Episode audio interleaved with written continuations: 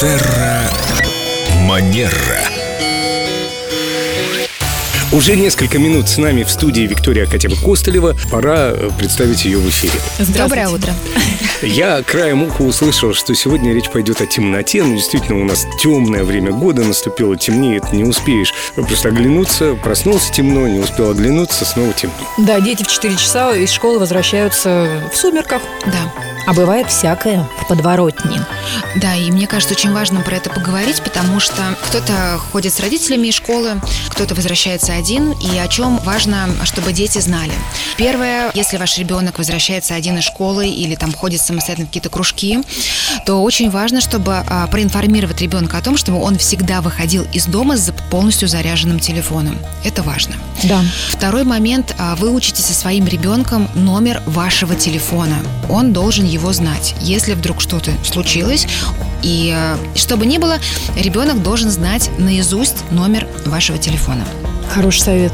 Третий момент. Поговорите со своим ребенком, обсудите с ним, что когда он возвращается обратно из школы или из кружка, чтобы он избегал темных мест, не ходил по неосвещенным территориям, мимо каких-то строек, мимо пустырей, потому что там могут быть, во-первых, э, собаки, там могут быть бродячие, да, там могут быть недружелюбные люди, может быть какая-то опасность, и об этом с ребенком очень важно проговорить. Если он возвращается из школы или он откуда-то идет один, пусть он выбирает максимально освещенную сторону улицы и там, где идут другие люди. Пусть даже маршрут будет длиннее, зато безопасней. Да, абсолютно верно. Вот, кстати говоря, к теме про маршрут, да, изучите со своим ребенком, вместе пройдите с ним по тому маршруту, по которому он будет всегда возвращаться из школы, и вы будете знать, что точно по этой дороге он всегда ходит.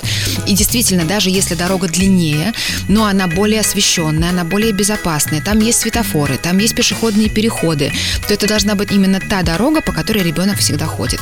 Молодцы те учителя, которые просят учеников нарисовать схему, как прийти домой из школы и из школы обратно. Ну, в общем, такая схема у них в дневнике прикреплена. Это здорово. Это замечательная инициатива, и я надеюсь, что такого будет больше в школах. Приучите своего ребенка каждый раз звонить вам, когда он, например, вернулся из школы, да, когда он куда-то уходит, и если он а, задерживается.